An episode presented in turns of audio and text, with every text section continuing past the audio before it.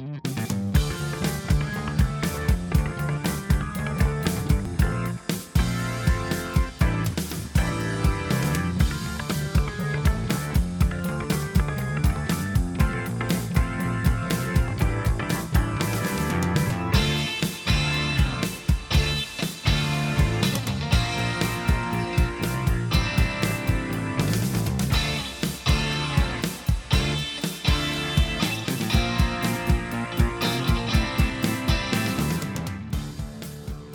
Dann heiße ich euch mal wieder ganz herzlich willkommen hier im Nachtprogramm.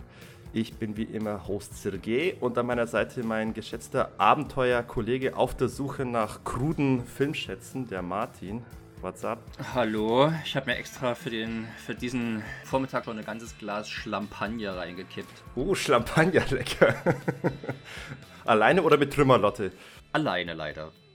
Gut, äh, es ist ein bisschen Podcast-Chaos gerade, weil eigentlich befinden wir uns noch irgendwie im den Juni, aber das ist jetzt nun mal leider Disney egal und die hauen trotzdem jetzt äh, Indiana Jones raus währenddessen und da müssen wir auch entsprechend reagieren, beziehungsweise der Martin, der plädierte dafür. Wir müssen wir, wir, ja. wir, müssen, weil wir haben es beim letzten Mal schon so gemacht bei Uncharted, äh, haben wir den Abenteuerfilm, das Abenteuerfilm Großevent zum Anlass genommen, um ein paar krudere Filmschätze aus dem äh, Adventure-Bereich zu nehmen.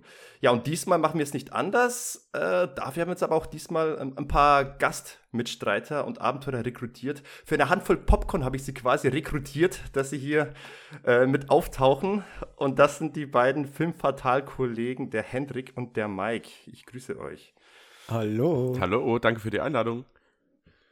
Ja, lieben gerne, oder auch Zeit. Mit dem Mike hatte ich schon mal das Vergnügen vor langer Zeit. Da haben wir über Vampire geredet, über Vampire in Cowboy-Outfits. Und ja, da haben wir lange überlegt, was, was, womit könnten wir denn wieder eine Reunion feiern? Und irgendwie nach vielem Hin und Her, nach vielen äh, Durchreichungen von lustigen bis weniger lustigen Vorschlägen sind wir sind wir gelandet bei einem äh, Film, wo wir, den wir offenbar beide als Kind irgendwie abgefeiert haben. Nicht zuletzt wegen der deutschen Fassung. Und wir sprechen heute, wir sind mal wieder bei Chuck Norris gelandet und sprechen über den einzig wahren Firewalker, aka die Feuerwalze. Ja, ich hab, äh, ich bin sehr glücklich, dass wir heute darüber sprechen, weil jüngst habe ich ihn natürlich wieder geguckt für die heutige Folge und habe gemerkt, er war nicht nur als Kind einer meiner Lieblingsfilme. das funktioniert immer noch hervorragend. Und ich habe äh, echt nicht mehr auf dem Schirm gehabt, wie viel äh, unangepasster Humor da drin steckt. Äh, um es mal gelinde auszudrücken. Es war unfassbar. Ich hatte die Zeit meines Lebens vorgestern, als ich auf der Couch saß. Darauf gehe ich auch gleich ein oder auf die, den Humor. Aber als, als allererstes interessiert ein bisschen vorher, wollt ihr vielleicht noch ein bisschen weiter vorstellen? Weil äh, vielleicht ist äh, durch, durchgerutscht, dass ihr beide äh, auch Filmpodcaster seid. Ihr habt den Filmpodcast für eine Handvoll Popcorn. Aber nicht nur das, ihr, anders als wir, seid ihr auch schön genug für die Kamera und habt auch ein YouTube-Format, das nennt sich Film Fatal. Jawohl. Fatale. Genau. Äh, ich, ich fange mal kurz an, dann kann der Hendrik auch noch gleich ein paar Worte dazu sagen. Also im, im Grunde machen wir den Filmpodcast für eine Handvoll Popcorn. Den gibt es jetzt mittlerweile seit 73 Folgen, 74 Folgen ja. lang. Ähm, erscheint wöchentlich und da reden wir im Grunde über alles, was wir gerade aktuell so gucken. Das kann durchaus dann aktuelles Kino sein, das können aber auch irgendwelche Schätze sein, die vielleicht irgendwie jetzt gerade mal auf die Plattform irgendwo raufkommen, also sprich die ganzen Streaming-Portale oder wenn wir jetzt gerade aus irgendeinem Grunde Bock hatten, irgendeine alte Perle zu gucken, dann fließt sowas auch gerne mal ins Programm mit ein, aber immer auch so, wie gesagt, ein bisschen mit dem Blick auf die aktuellen Kinoerscheinungen äh, und so weiter. Das passiert, wie gesagt, wöchentlich, immer donnerstags. Und darüber hinaus machen wir noch YouTube und haben da unseren YouTube-Kanal Film Fatal. Das ist auch quasi so eine Geschichte mit einmal einer ja, Film-Talkshow, wenn man so will. Kennt man ähnlich auch wie bei Kino Plus hm, wo wir einmal auf der Couch sitzen, erzählen quasi über neue Filme, was gerade so auch an News abgeht und verpacken das halt in so ein ja, schönes abendfüllendes Programm, geht meistens so um die anderthalb bis zwei Stunden, ähm, wo man sich das angucken kann. Machen aber auch zusätzlich dazu unsere Kurzkritiken, weil es natürlich auch ganz viele Leute gibt, die haben jetzt nicht zwei Stunden Zeit, sich so eine äh, Riesensendung anzugucken. Die bekommen dann in relativ kurzer Zeit maximal zehn Minuten unsere Kurzkritiken dann zu aktuellen Filmen oder jetzt zuletzt haben wir auch wieder unsere Fast and Curious-Reihe rekrutiert. Das sind quasi Filmkritiken direkt nach dem Kino, nach dem Film. Das heißt, wir sitzen quasi noch im Kino drin, der Film ist zu Ende, die Kamera geht an und wir lassen direkt unsere Kritik raus. Völlig emotionsgeladen, wie dann halt, äh, ja, die, die Gefühle dann oft so sind. Auch mit der Gefahr hin, dass wir vielleicht an dem Tag ja, vielleicht jetzt wie zuletzt bei The Flash, ja. zumindest mal bei Hendrik, vielleicht nicht so gut gelaunt sind und vielleicht sich das auch noch legt in den kommenden Tagen. Das ist dann immer so ein bisschen das Spannende dabei, wie man sich halt wirklich nach einem Film direkt fühlt. Aber ja. Äh, Vor allem lustig, wenn man sieht im Hintergrund sind noch ein paar Leute übrig geblieben, die offenbar noch auf die, die Post-Credit-Scene warten. Und irgendwann kommt dann noch die Putzfrau, die euch so ein bisschen mit dem Wischmops versucht wegzudrücken. Genau. ja, genau. Richtig. Ja, aber okay. äh, das sind so im Grunde die, die Themen, die wir machen, äh, die wir machen. Habe ich was vergessen? Nee, Henry? eigentlich nicht. Also wir haben, nee, nee, nee, Film Fatal, Film Fatal Shorts und Fast and Curious. Richtig, das sind die Videoformate. Okay, cool. Dann, um ins Thema einzusteigen, Henry, als erstes möchte ich von dir gerne wissen, was hast du eigentlich für einen Werdegang mit Chuck Norris und wie, äh, wie sehr, was du heißt, wie sehr sind dir die Federn aus der Mütze gesprungen, als es hieß, Feuerwalze im Podcast besprechen? Ja, also ich habe, ich bin jetzt nicht so tief verbandelt mit Chuck Norris, muss ich ganz ehrlich sagen. Also so Geschichten wie Missing in Action damals mal geschaut, aber nie so richtig verfolgt. Und ich muss auch sagen, auch wenn jetzt gleich wahrscheinlich die Buchrufe laut werden, ich bin jetzt nicht unbedingt so der Freund von naja, Kampfsport, Kampfkunstfilm so aus den 80ern. Also irgendwie mhm. fehlt mir, uh. ja, ich sag ja, genau, ich hab's, los, gebt mir die Buchrufe. ich bin bereit. Nee, ähm, vielleicht, ja, fehlt mir dabei einfach die Verbindung ein bisschen hin. Von daher hatte ich jetzt mit Chuck Norris eigentlich nur zu tun, dass ich wahrscheinlich zuerst mit meinem Opa damals zusammen äh, Walker Texas Ranger geschaut habe und dann durch uh. einen, ja, so ist es, und dann, ähm, ja, durch eine Ausstrahlung wahrscheinlich auf Kabel 1, schätze ich jetzt mal einfach so aus der Hüfte geschossen, äh, auf die Feuerwalze gestoßen bin. Und für mich war Chuck Norris immer halt so ein total ernster Typ, obwohl ich ihn aufgrund meiner fehlenden Erfahrung halt schon immer ein bisschen lustig vom Aussehen fand. Also einfach nicht so richtig groß, dieser Schnurrbart, diese unsägliche Frisur. und da war das für mich halt immer so, äh, okay, und der spielt immer den harten Knochen und dann kam halt die Feuerwalze und das war dann halt für mich zumindest als Kind oder Jugendlicher so, äh, ja, die passende, es, es hat einfach gepasst dann zu ihm, wie ich mir das immer schon vorgestellt hatte. Und da hatte ich halt einen Riesenspaß mit. So muss ein Chuck Norris sein, wie ein Max mhm, Walker. Mhm, genau. So, Du, Hendrik, die ist offenbar bewegende, Geschichte. Wie bitte? Wer jetzt, der Hendrik oder ich? Äh, Entschuldigung, Entschuldigung, Mike, Mike, Entschuldigung. Mike. Das ist völlig okay. Wir werden oft verwechselt aufgrund unseres guten ja, Aussehens. Ja. Ja. Ähm, nee, Spaß beiseite. Äh, meine Geschichte geht so tatsächlich. Also ich muss ganz ehrlich gestehen, die Zeit, aus der ich komme, ich bin Baujahr 82, da war irgendwie Chuck Norris für mich gar nicht mehr so ein Thema, weil zu der Zeit, als ich dann so langsam ja, mich mit Filmen beschäftigt habe, das war irgendwann so mit acht, neun Jahren, so die ersten Actionfilme dann über die, die Eltern, die aus der Videothek dann irgendwas ausgeliehen haben, da war für mich dann eher so Schwarzenegger ein Thema oder Van Damme und so weiter, also quasi so gefühlt die Generation an Held, die nach Chuck Norris kam. Er hat ja wiederum dann in den ja, ganz, ganz späten 60ern, Anfang der 70er natürlich angefangen. Und das, ich glaube, ich bin einfach eine Generation schon zu weit, um das so richtig aufgesogen zu haben. Was aber nicht bedeutet, dass ich das nicht kenne. Also ich weiß schon Bescheid um die Person Chuck Norris und was der so gemacht hat. Hab natürlich noch sehr viel Nachholbedarf bei, bei vielen Filmen. Hab aber damals natürlich dann schon Geschichten jetzt natürlich wie die Feuerwalze geguckt. Ich habe Hero gesehen, was, äh, wir hatten es ja letztens auch kurz privat drüber, ähm, Sergei, ähm, den ich Hero. auch mal wieder, Hero, ja, ein echter Edellangweiler, wenn ich das mal hier erwähnen darf. Ich muss den halt mal wieder gucken, weil ich habe den in so cooler Erinnerung und ich hoffe, äh, ja, dass das jetzt nicht wehtut, wenn ich den mal wieder gucke. Äh, hab natürlich dann eher auch die witzigen Sachen gemocht, jetzt so wie Sidekicks, was ja totaler Quatsch ist, aber ich hab's geliebt. Äh, und die, die ganzen harten Dinger, so Missing in Action meinetwegen, oder halt auch äh, alles, was The McWade, der Wolf und so weiter und so fort da müsste ich mich noch mal richtig reinarbeiten, weil ich da gar nicht so drin stecke. Und ich bin sehr gespannt heute, äh, wie es bei euch beiden natürlich auch ist, weil der äh, Sergei hat ja gemeint, du Martin bist ja da äh, anscheinend im Thema drin und kennst dich aus. Ich, ich habe Bock, was zu lernen heute. so. so, der Lehrer darf sprechen. ich habe Chuck Norris auch relativ spät entdeckt. Ja, vom Alter wäre ich genau richtig gewesen, glaube ich, aber ich war zu ostdeutsch, sodass mir seine Ergüsse in der prägenden Jugendzeit leider vorenthalten wurden.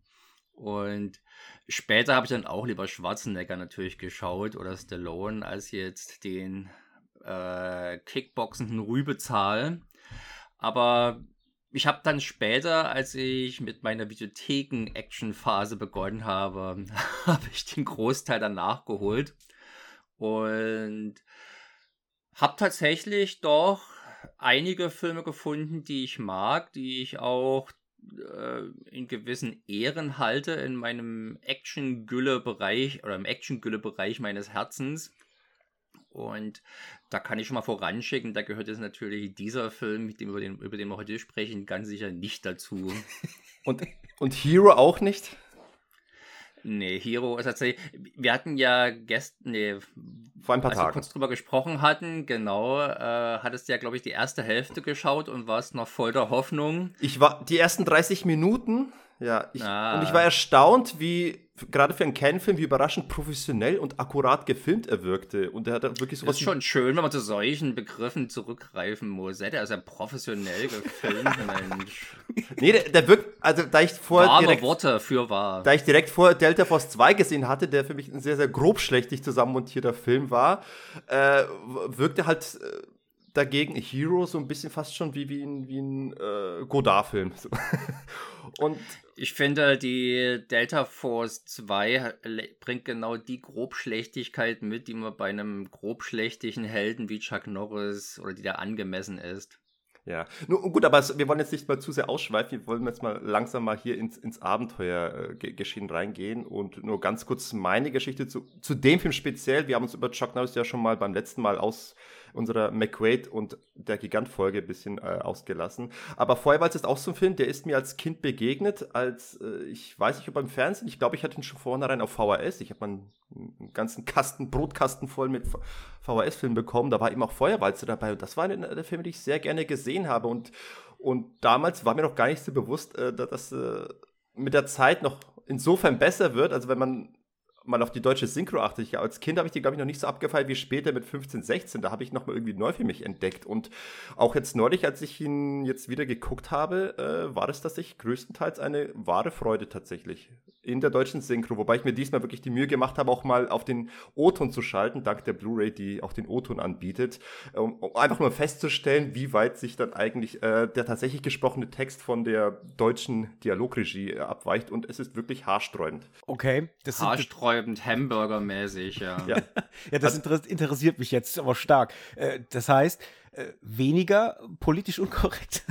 nee, es ist tatsächlich sehr viel nüchterner. Also ein Beispiel, das ich schön finde, äh, die, die Szene ganz am Anfang, wo, wo Lois Gossett Jr. und Chuck Norris an die in den Sand gefesselt werden und dann so mhm. halt sternförmig da ausgebreitet äh, im Sand liegen, von der Sonne drohen, äh, ja, äh, verbrüht zu werden. Äh, dort der, im O-Ton spekuliert Louis Gossett Jr. gerade darüber so, ob, was das denn für Bösewichte um sie herum sind, ob das Banditen sind oder wer auch immer die, wo auch immer die herkommen. Und in der deutschen Synchro sagt er, ich mag es ja, braun zu werden, aber das ist mir ein bisschen zu viel. Ja, auch die gepresste Krümelkacke gibt es im Originalton nicht. Ja, genau. Im Originalton ist das äh, einfach äh, Dust, okay. Bones and Magic. Deutsch, gepresste Krümelkacke. Herrlich. Aus dem Medizinmann-Discount, ja. So.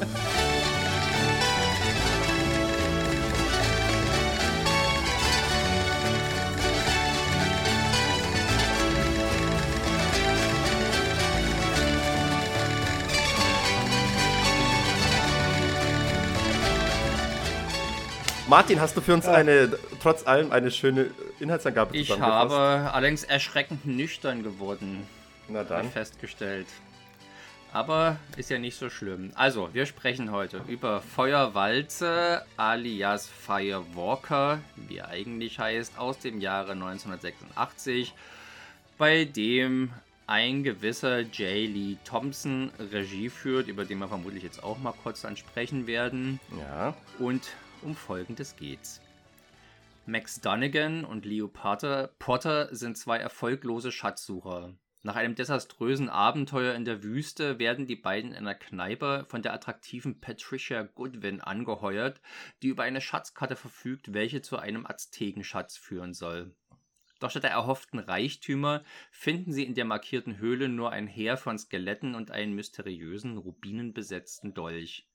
Immerhin bietet dieser genug Anhaltspunkte, um die Suche fortzusetzen, eine Suche, an deren Ende möglicherweise nicht nur ein Schatz, sondern auch das Geheimnis um eine legendäre indianische Heldengestalt mit übernatürlichen Kräften wartet, an denen auch finstere Widersacher interessiert sind.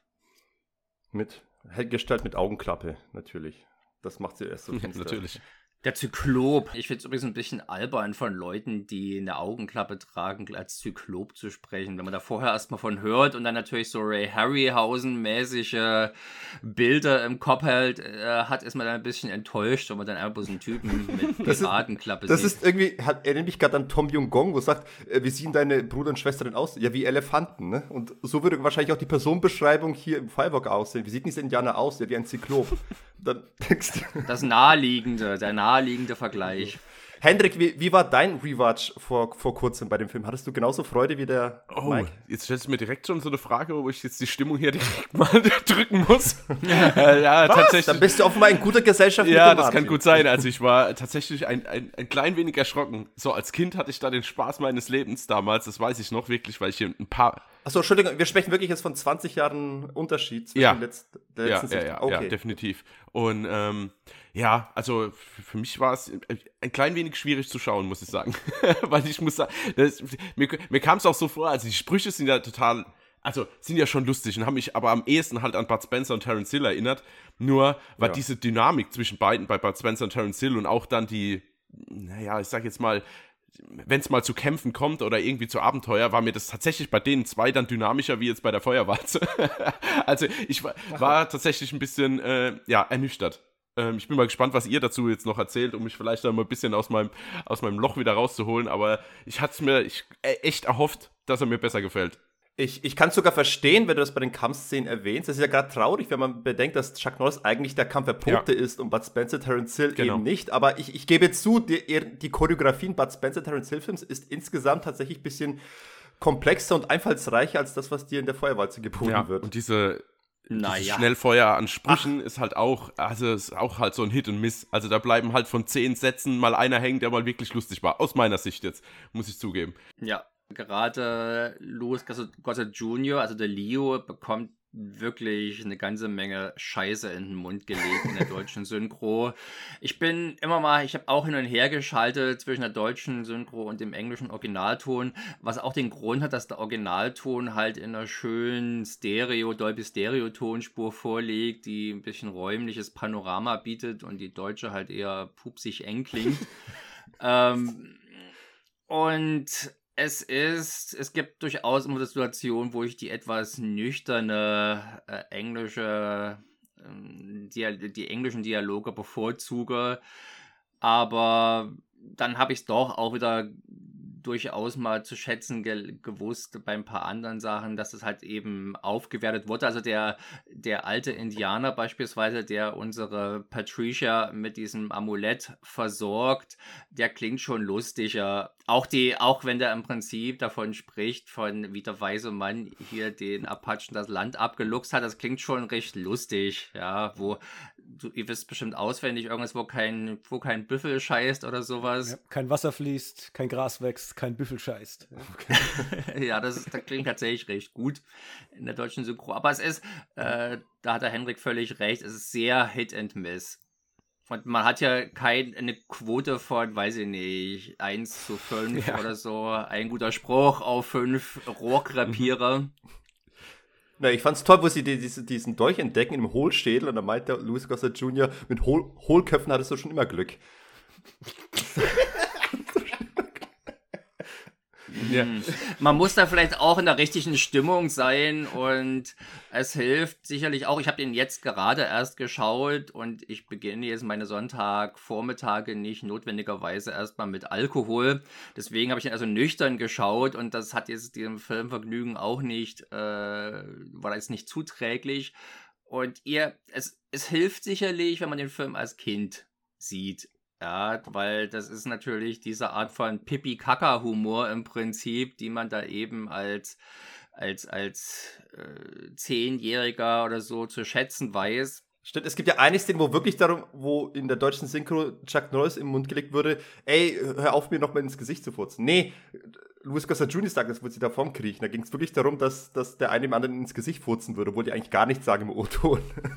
Aber der Film ist natürlich auch im Original trotzdem eine Karlauer gespickte Klamotte. Also es ist kein grundsätzlich anderes äh, Filmerlebnis, äh, anders als jetzt vielleicht bei manchen Italo-Western, wo man aus einem ernsten Film äh, eine, eine Komödie versucht hat zu machen. Äh, hier trifft es das schon irgendwie vom grundsätzlichen Ton her. Mhm. Und ja, es, sag mal, ich habe ihn sowohl jetzt mal auf Englisch geschaut, früher schon, äh, jetzt nochmal auf Deutsch und er gefällt mir in beiden Versionen ungefähr gleichermaßen gut oder eben auch nicht gut. Okay. So, Mike, versuch mal den Film ein bisschen zu retten, aber ich kann auch gleich. Springt mal jemand ein, bitte. Selbstverständlich, ja. Äh, ja, also ich glaube, man muss sich prinzipiell klar machen, dass man den Film auf keinen Fall ernst nehmen kann oder darf. Äh, das war auch so mein, ja, so mein, mein Mindset, als ich den jetzt geguckt habe. Ich war mir schon voll und ganz bewusst, dass das totaler Quatsch ist und dass auch ein Chuck Norris einfach damals zumindest Bock hatte, Comedy zu machen und das halt so der erste Film ist, wo er mal aus seiner Rolle ausbricht und, und da in so Comedy oder komödiantischere Gefilde halt geht. Und, ähm, und dass ich deswegen natürlich nicht die große Action erwarte, was natürlich schade ist, wenn man bedenkt, was Chuck Norris halt drauf hat und was man machen könnte. Passiert halt leider nicht. Also da gebe ich auch Hendrik recht. Gerade diese Barschlägereien und so Sachen, wo ich mir denke, oh, das sieht so kacke aus. also wie das alles so äh, gemacht und gestaltet ist oder äh, wenn man oh, überhaupt... Dafür kann ich ihn anmeckern. ja, genau. Darf ich da mal ganz kurz, da möchte ich mal insofern eingrätschen, viel besser wird es bei Chuck Norris auch nicht. Also das ist eigentlich eine ziemlich gute Chuck Norris Action-Szene. Und ja, okay. besseres kriegt man jetzt, ja, also besseres bekommt man auch nicht in, in, in, in Delta Force oder Missing in Action 2 oder so zu sehen. Wollte ich gerade sagen, also Chuck Norris ist für mich eine der das ist so seine Aura, seine, seine Präsenz, seine badassige Aura ist es, die irgendwie alles überstrahlt. Und ihn zu sehen, ihn in eine Filmszene reinzulaufen und mal zu kicken, das ist irgendwie ganz cool. Da sehe ich ihn gern dabei zu. Aber man merkt immer, dass die Choreografien eigentlich für die Tonne sind und eigentlich extrem lahm und eigentlich nicht groß Spaß machen. Das ist echt so. Ich meine, Van Damme hatte auch nie großartige Choreografien, aber er konnte sich nochmal grazile bewegen. Man konnte seine Bewegung besser mit der Kamera einfangen. Bei Chuck Norris kam es leider nie durch. Also ich finde ihn tatsächlich, muss ich ganz blasphemisch sagen, Chuck Norris fand ich schon immer auch als, als Actionheld immer ein bisschen überbewertet. Es ist wirklich nur seine Präsenz, seine Aura, die, die gebe ich ihm, die, er sieht cool aus, ich sehe ihn gerne. Aber am Ende, was er dann mit seinen Füßen macht, ist irgendwie semi-beeindruckend. Mhm. Da ja. sei schon mal vorgemerkt, äh, dass ich dann auch nochmal über die Action sprechen möchte, aber zurück an Mike. ja, und das, was du gerade gesagt hast mit seiner Aura oder seiner Präsenz, das ist halt dann wiederum das, was es bei mir auch in dem Film dann rettet, weil wenn dann so Sachen sind wie eben diese Barschlägerei und ein Typ rennt auf Chuck Norris zu und schreit laut, Aah! Und dann siehst du einfach nur Chuck Norris, wie er ihm entgegnet, indem er auch schreit und der andere dann deswegen Angst bekommt und ihm davonläuft. Da raste ich halt aus vor Comedy-Moment. Ja, das ist halt, das sind ich so lustig. Oder wenn er eine reingezimmert bekommt und dann siehst du ein Close-Up auf sein Gesicht und er guckt einfach nur dann böse den Typen an und klatscht ihm auch eine. Das sind halt dann so die kleinen Momente, das kriegt mich halt. Das hat halt in dem Moment so einen Situationshumor und damit kann man bei mir halt schon äh, durchaus punkten. Das hat mir halt dann auch jetzt in, in, in, dem Moment auch wieder Spaß gemacht. Auch wenn das ganze große Ding natürlich riesiger Quatsch ist. Auch mit dem, aber da kommen wir ja noch dazu. Da kommen wir noch dazu, genau. Aber bei den, äh, ich möchte generell für den Film also insofern eine Lanze brechen. Also die Kritikpunkte sind alle berechtigt. Äh, die Story ist an, an, sich eigentlich auch wenig gut geschrieben. Äh, die Action-Szenen sind spärlich vorhanden und wenn, dann sehr unspektakulär. Also der Film hat gar nicht erst das große Budget, um um, um große Schauwerte zu präsentieren. Hier Quartermain hat noch ein bisschen versucht, ein paar große Setpieces aufzutischen, auch wenn die schlecht getrickst waren, wie zum Beispiel mit dem Zug. Aber äh, Firewalker probiert es gar nicht erst. Also es ist tatsächlich dann sehr, sehr unspektakuläres Unterfangen. Aber was den Film wirklich dann doch ausmacht, und das ist gerade in Chuck Norris Filmografie dann ebenso interessant, dieser Film ist schon eine ziemliche Anomalie, weil nie zuvor und auch danach hast du Chuck Norris so dermaßen so lebhaft und verspielt gesehen. Also ist, ich, ich möchte was so weit sagen, sein, sein Spiel ist so gut, in Anführungsstrichen, dass ich gar nicht mehr Chuck Norris hier sehe. Ich sehe hier wirklich diesen Max Donegan, äh, der wirklich rumkaspert, rumalbert, aber auch so ein bisschen Bock hat aufs Abenteuer und äh, das ist für mich ein so lebhafter Charakter, das absolute Gegner von Chuck, den anderen Chuck Norris Charakter, dass ich erstaunt bin und, und er, er macht mir wirklich Spaß. Ich habe wirklich Freude an diesem Charakter Max Donegan, gerade in der deutschen Synchro und zusätzlich kommt hinzu, das möchte man auch nicht erwarten, aber er harmoniert wahnsinnig gut mit seinem Co-Star, mit Louis Gossett Jr. Da ist tatsächlich, ich möchte fast von Chemie und Magie sprechen in diesem Film. Und das ist das, was für mich irgendwie den Film noch zusammenhält, gerade in der deutschen Synchro. Die beiden funktionieren gut, harmonieren gut und die deutsche Synchro wertet das noch zusätzlich auf. Mhm. Ja, nee. Echt? Findest, findest du nicht? Also, also, also ich würde sogar am Die zieht es schon so runter, wie es auch hoch, wie es auch aufwertet. Ich würde am ehesten noch sagen, der hat halt Herz. Weißt du, der, alles, was er macht, was nicht gut ist oder was vielleicht manch einer jetzt sagen wird, das ist scheiße, finde ich, hat er halt aber das Herz am richtigen Fleck. Also das ist, wirkt alles immer so, so liebevoll dämlich, dass ich dieses liebevoll halt, das strahlt bei mir so über allem. Und deswegen gucke ich das einfach so gern, weil ich immer, wenn ich das sehe, es ist für mich sympathisch, es macht mir es Spaß. Ist ein Film. Ja. Und Was ist denn liebevoll an diesem Film? Wie diese drei miteinander agieren und wenn die da in dem Zug fahren, als, als Priester verkleidet und so weiter. Und dann dieses, oder auch dieses Thema, wenn zum Beispiel Chuck Norris einmal ausgenockt wird, wenn er da äh, betäubt wird oder so. Wenn sich Patricia dann ans Bett setzt und ihm den Kopf streichelt und guckt, dass es ihm gut geht. Das ist einfach, in dem Moment fühlt sich das bei mir an wie so eine wirklich ernst gemeinte, liebevolle Geste, weil sie um ihn besorgt ist. Ja. Und das erzeugt er bei mir tatsächlich. Also ich so. glaube das in dem Moment. Ja. So, ich, möcht, ich möchte noch mal ein bisschen weiter ausholen. Ich möchte das sogar noch behaupten. Also ich finde die beiden ehrlich gesagt so gut. Ich finde, die harmonieren so gut miteinander. Die machen mir so viel Spaß, dass ich eigentlich schade finde, dass daraus nie irgendwie eine TV-Serie geworden ist. Ich hätte das ja. gerne als Franchise gesehen, die beiden. Die Abenteuer von Max und Leo. Gott, wenn ich mir vorstelle, wie schauwertarm dieser Film jetzt schon ist, dann mag ich mir gar nicht vorstellen, wie pupsöde dann erst die TV-Version davon aussieht. Ey, ich hätte aber so gerne, also jetzt gerade weil du das ansprichst, ich hätte so gern gesehen, einfach wie vielleicht auch diese drei weitermachen, nachdem sie jetzt die Kohle haben und vielleicht dann auch Bock haben, einfach ein weiteres Abenteuer zu bestehen. Am Ende siehst du ja auch noch mal diesen Asiaten, auf den wir gerne gleich noch mal äh, sprechen, äh, zu sprechen kommen können. Äh, den siehst du ja auch zum Schluss noch mal. Und ich glaube, wenn der Film nicht gefloppt wäre so hart, ey, vielleicht wäre da ja auch was passiert. Ich hätte es mir gewünscht. Ich hätte gern, ich hätte da eine Fortsetzung mir noch mal angeguckt, glaube ich. Es war einer der erfolgreichsten Canon-Filme des Jahres. Ja, gut, aber. Das sagt doch auch nicht mehr über Canon aus, als über den Erfolg dieses Filmes. Ja. Aber Und er hat doch einen zweiten großen Star drin, neben Louis Gossett Jr. haben wir noch hier John Reese Davis drin, der mir schon wieder dieses Jahr begegnet ist. Ein paar Mal Einer der größten Stars überhaupt, der immer da ist, wenn offenbar mit wenig Geld ein bisschen Indiana Jones Flair erzeugt werden soll. Ja. Aber der, der, der, war ja auch schon bei, der war ja auch schon bei King Solomon's Mines mit dabei, also beim ersten Quartermain-Film mit Richard Chamberlain. Ist ja auch immer so. Und überhaupt bei, glaube ich, zehn, zehn Indiana Jones-esken Produktionen allein in den 80ern. Ja, ja. Achso, ich wollte ich wollte gerade sagen, der ist immer auf so eine bestimmte Art von Rolle gemünzt, ne? Das ist verrückt. Also er, ja, er spielt auch ja, quasi vielleicht, immer sich selber. Nee, das eigentlich nicht. Der hat Echt? immer ganz unterschiedliche Rollen. Zum Beispiel bei Quaterman spielt er, wenn ich mich nicht ganz irre, einen Bösen.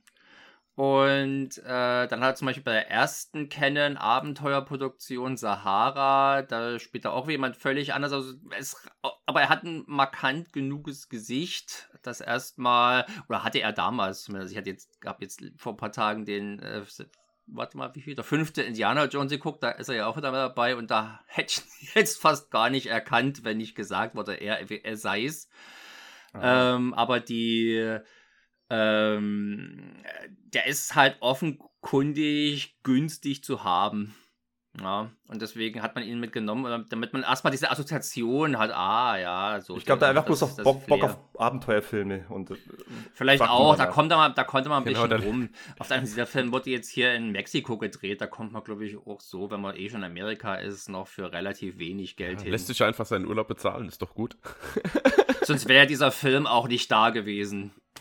So, Leute, jetzt müssen wir ganz kurz mal äh, Geschichte machen und äh, mal auf die äh, Story eingehen und auf die, auf die Lore, auf die sich dieser Film stützt, weil das fand ich auch schon Bitte was? die Lore. Ja, ja genau, auf, auf die Real-Life-Lore, nämlich der, der Film, ist, die suchen ja einen, einen Schatz der, äh, der Maya, Schrägstrich Azteken. Also es wird hier in dem Film zusammengeworfen, zwei Kulturen, die eigentlich Jahrtausende voneinander äh, wegliegen und auch völlig geografisch völlig unterschiedlichen Orten der Welt. Äh, es wird aber darauf eingegangen. Es wird aber darauf eingegangen, ja, ja, dass es ich, quasi, ich, möchte, genau, äh, eigentlich nicht geht. Es wird darauf eingegangen, dass es seltsam ist, dass sowohl Maya als auch Azteken Kultur in diesem Messer äh, zu finden sind.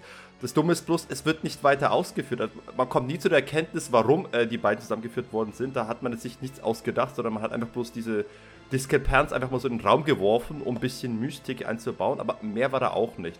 Viel interessanter fand ich dann aber, sie haben ja diese Landkarte gehabt und dann wollten, haben sie dann mit dem Dolch irgendwie den Ort markiert, dort reingestochen, wo sie hinwollen, nämlich nach diesem ominösen San Miguel. Und äh, ich habe das insoweit erkannt, die, dieser historische, die geografische Fleck, das ist da irgendwo in Mittelamerika und genau dort, wo sie reingestochen hat, ist eigentlich in der Welt Honduras.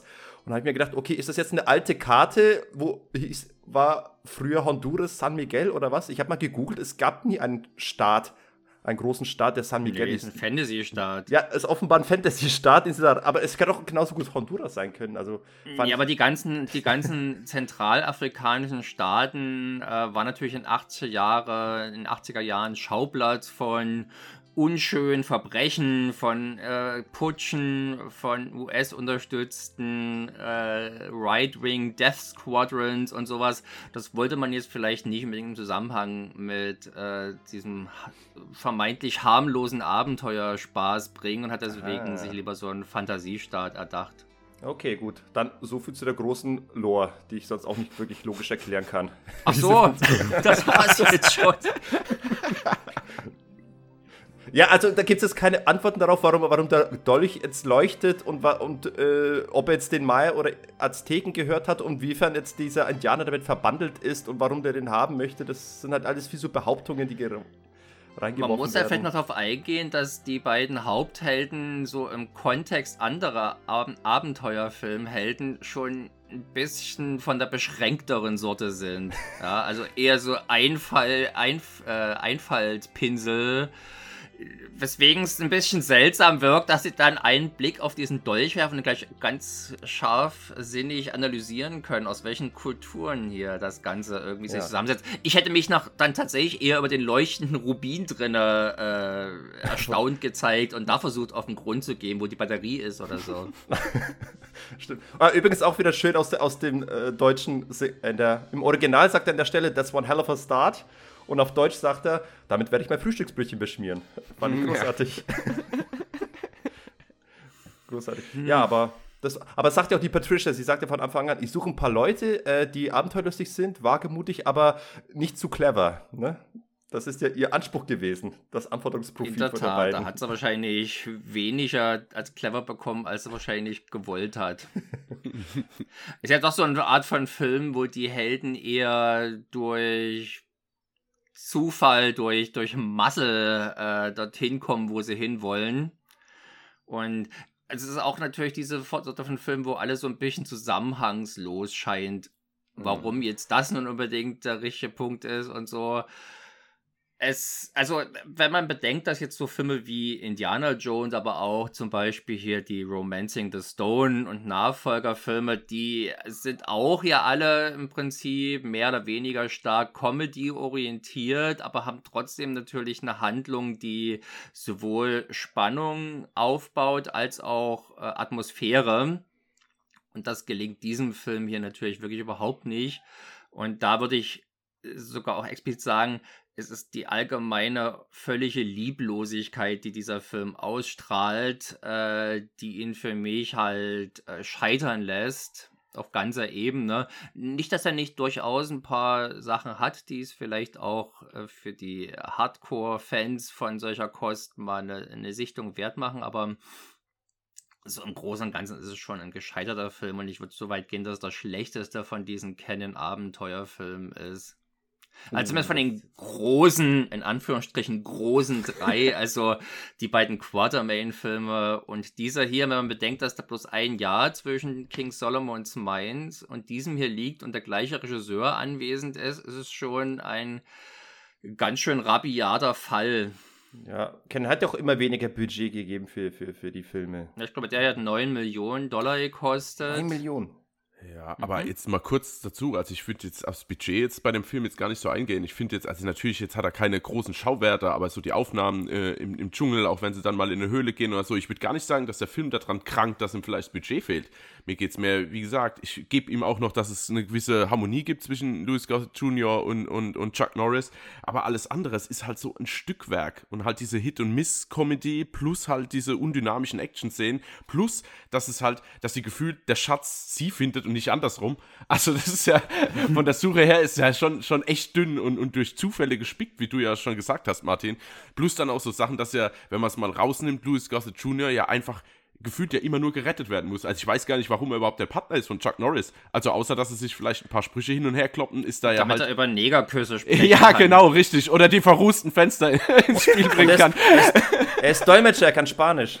Ja, ja, genau. Dank, danke, dass du das sagst. Also wie der das auch hinnuschelt. Also das ist, es klingt auch wie eine Fantasiesprache, wenn er sich dann unterhält. Also ja, ich muss sagen, weniger Budget, mehr, mehr alles andere. Ja, aber ich sag mal, du hast doch jetzt beim Abenteuerfilm üblicherweise halt exotische Locations. Seien sie jetzt echt, seien sie getrickst oder durch, äh, durch, durch Kulissen gebaut.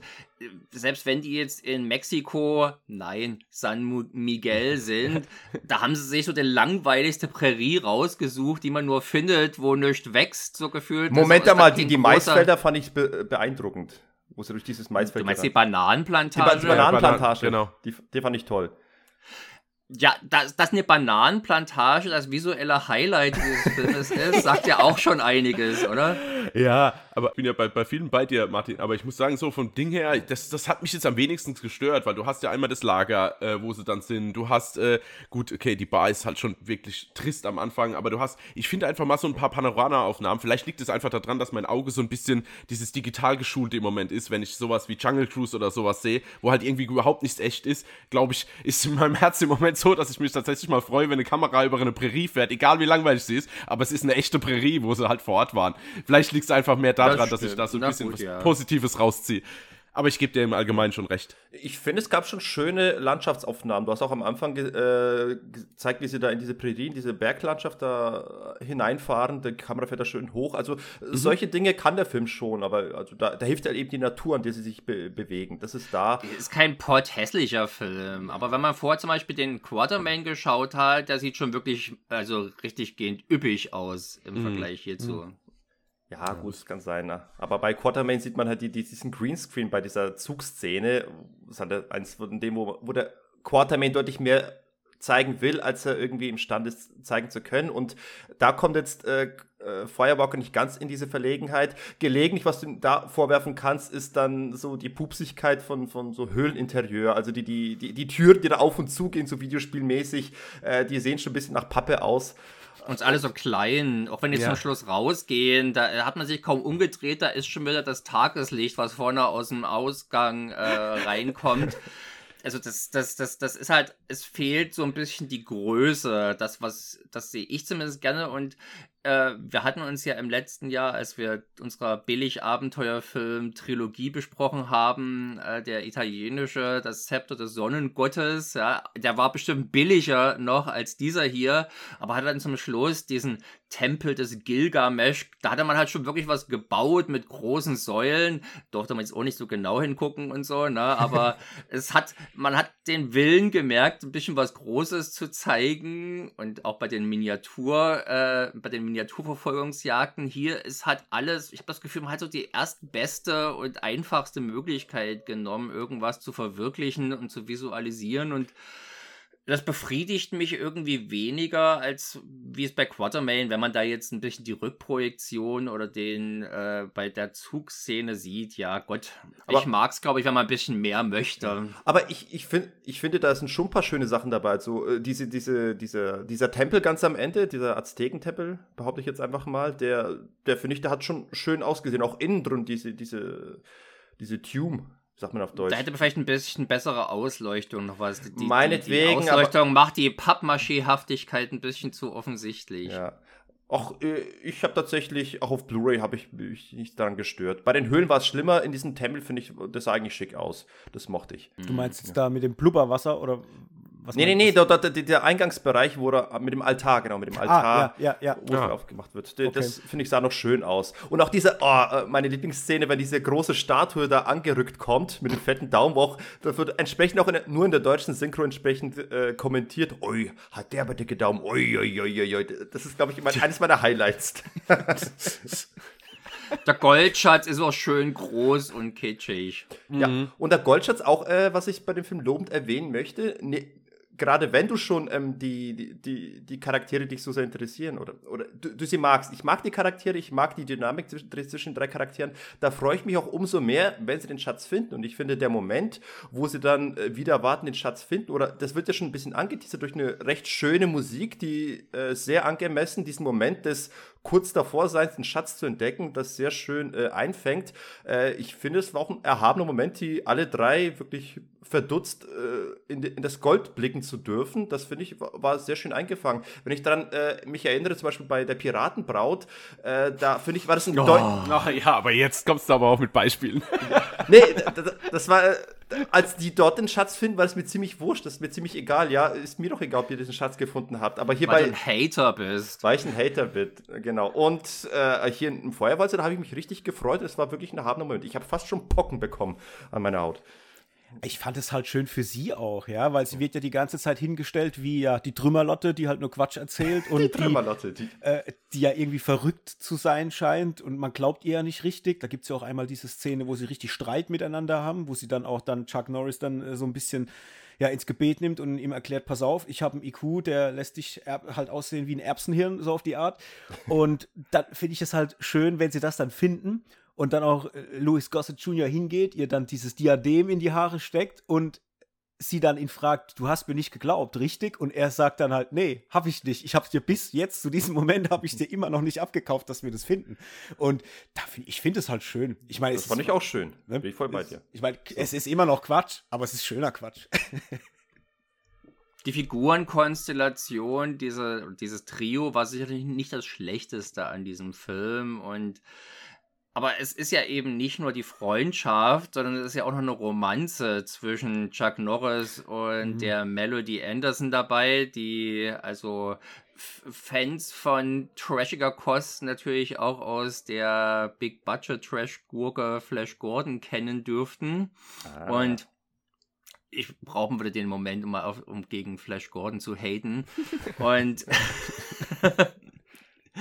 äh, und natürlich, äh, Chuck Norris ist einfach so ungefähr das asexuellste Wesen, was man sich nun so viel vorstellen kann.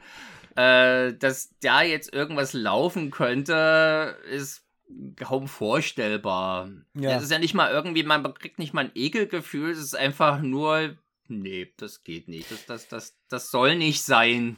Ja, da gebe ich dir absolut recht. Also da bin ich auch ehrlich, ich hätte lieber gesehen, dass die einfach ein freundschaftliches Verhältnis untereinander pflegen, wie noch diesen Love Interest, der da drin steckt, weil den finde ich auch komplett unglaubwürdig. Der hätte für mich auch fehlen können, weil gerade wenn es dann, dann auch darum geht, dass sie sich dann ja auch mal küssen, das sieht halt so, also so distanziert aus. Das passt überhaupt nicht äh, Es zusammen. wäre cool gewesen, wenn, Mel, wenn, wenn die, Mel, die Patricia dann noch irgendwie so Bartstoppeln rausgespuckt hätte danach. ja, genau. Den, den Schnupper im Mund. Und da sage ich auch, da ist auch eine weitere unschöne Szene, weil ich finde es dann auch äh, schreiberisch, gerade weil ich die Charaktere mag und deren Chemie mag, äh, hat es besonderen Dämpfer verpasst, wenn dann plötzlich Liu vermisst wird und äh, sich halt die Nacht dann kurz ein bisschen drum ärgert oder besorgt ist, aber am- in der nächsten, am nächsten Tag ist er schon vergessen und dann will man halt trotzdem den Schatz finden und dann wird erst zufällig äh, Liu dabei entdeckt, dann freut sie sich halt wieder ihn zu sehen, aber eigentlich haben die ihn längst abgeschrieben und wollen halt den Schatz suchen. Das finde ich hat irgendwie ein bisschen die Dynamik äh, leicht angekratzt. Ja, weil es ja Diese auch authentisch wirkende Beziehung, ja. Ja, ja, genau. Ich dachte auch schon, oh, wie, wie erzwungen ist denn das jetzt, wo er dann sagt, oh, ich kümmere mich ums Geschirr oder sowas, dass beide quasi näher zusammenrücken können. Also äh, Patricia und Max und, und Louis Gossett geht ja dann quasi so, geht ja weg und lässt ihn quasi, also es sieht, ich finde, das spürt sich halt richtig so an wie, okay, es steht jetzt im Skript, es kommt jetzt zu einem romantischen Moment und einer muss jetzt dafür sorgen, dass es halt läuft. Das war für mich so erzwungen. Und dann ist er natürlich auch noch verschwunden und dann dachte ich mir auch, wie du schon gesagt hast, okay, jetzt rufen sie kurz drei, Leo, Leo, ah nee, schade nicht da, na, da fahren wir mit unserem Käfer jetzt weiter. Also, also äh, das ist schon, schon arg plump. Aber das sind halt so für mich halt viele, viele äh, Parts in dem Film, die halt leider irgendwie so ein bisschen komisch aufgelöst werden. Ja, aber Ja, tonal eigentlich, äh, natürlich. Ist es ja konsequent. Ich meine, die ganze Zeit sind die Witze hart rassistisch und jetzt muss er halt Geschirr spülen gehen. Ja, also das ist Der, die rassistischen Witze sind aber großteils Ja, genau. tatsächlich in der, Engl in der deutschen Synchro dazu erfunden worden. Ja, Moment, in, ja genau, in der Szene, ja- wo er, wo er Negerküsse sagt, mm, sagt er im, im englischen Original, oh, women.